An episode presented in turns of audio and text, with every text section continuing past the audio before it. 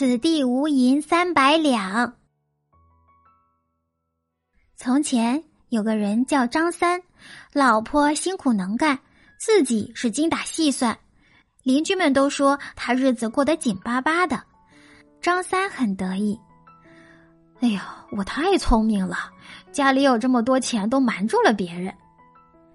聪明人也有他的苦恼，家里的钱越攒越多，已经足足有三百两了。这么多钱，要是被别人偷走了，该怎么办呢？像以前那样带在身上，这么多钱太不方便了，而且小偷们的眼睛可是雪亮的。放在柜子里不妥当，笨贼进了屋子也会去那里翻。让老婆在家守着，现在的骗子又那么多，放在米缸里或者床底下。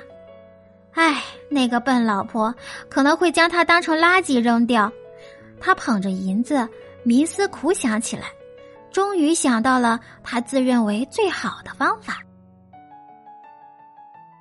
夜幕降临，张三摸到自家房后，在墙脚下挖了一个坑，悄悄的把银子埋在里面。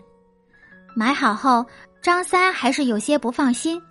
隔壁的王二整天低头，像是在地上寻找什么。要是他怀疑这里埋了银子，该怎么办呢？他想了又想，突然喜上眉梢，回到屋子，摊开一张白纸，然后写上“此地无银三百两”七个大字。然后他出去贴在坑边的墙上，这才放下心来回屋睡觉了。张三整日心神不定的样子，早被邻居王二注意到了。王二人穷可志不短，平时就喜欢低头捡个钱什么的，这样说不定哪天就发了大财了。这天晚上听到屋外有挖坑的声音，他感到非常奇怪。等到张三回屋睡觉的时候，王二就去了屋后，借着月光看到墙角上贴着纸条，写着。此地无银三百两七个大字，王二一切都明白了。他轻手轻脚的把银子挖出来后，再把坑填好。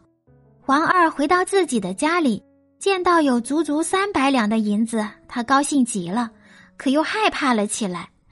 他想，如果明天张三发现银子丢了，怀疑是我偷的怎么办？于是他也灵机一动，自作聪明的拿起笔。在纸上写下“隔壁王二不曾偷”七个大字，也贴在坑边的墙角上。